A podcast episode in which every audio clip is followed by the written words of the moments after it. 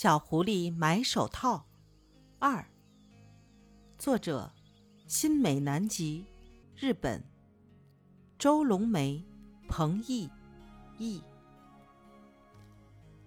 黑黑的夜像块包袱皮一样包住了原野和森林，但是因为雪太白了，所以不管怎么包，白茫茫的雪地都会露出来。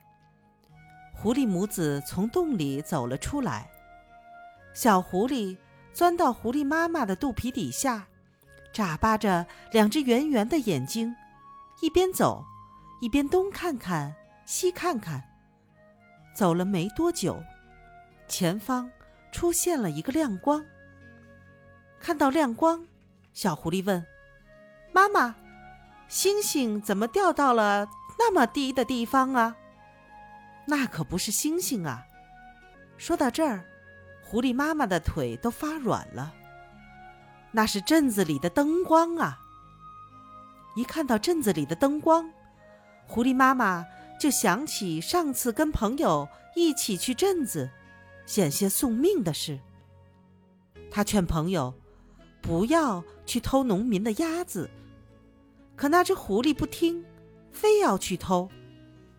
结果。被农民发现，追得他们没命的逃，好不容易才逃脱。妈妈，你怎么了？快走啊！小狐狸在妈妈的肚皮底下问道。可是狐狸妈妈却怎么也迈不动步子了。没办法，只好让小狐狸自己去镇上。儿子，伸出一只手来。狐狸妈妈说：“狐狸妈妈握住小狐狸的那只小手，不一会儿，就把它变成了一只小孩的手。好可爱的小手啊！小狐狸一会儿张开，一会儿握住，一会儿捏捏，一会儿摇摇。妈妈，好奇怪啊！这是什么呀？”小狐狸说着，借着雪光。盯着自己变了的手看了又看，这是人的手啊！儿子，你听好，到了镇上会有许许多多的人家，你要先去找外面挂着一个礼貌招牌的人家，找到了，你就去敲敲门，然后说一声“晚上好”，那样人就会从里面打开一条门缝。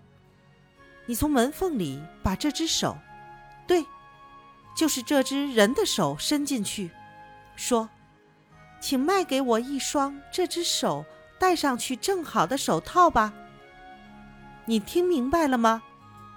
千万别把另一只手伸出去啊！狐狸妈妈嘱咐小狐狸说：“为什么？”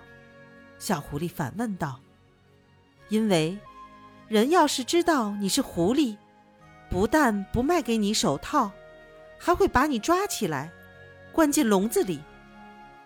人是很可怕的东西啊。嗯，可千万别把那只手伸出去啊。这只手，对，要伸这只人的手。说完，狐狸妈妈把两枚白铜币塞到了小狐狸的那只人手里。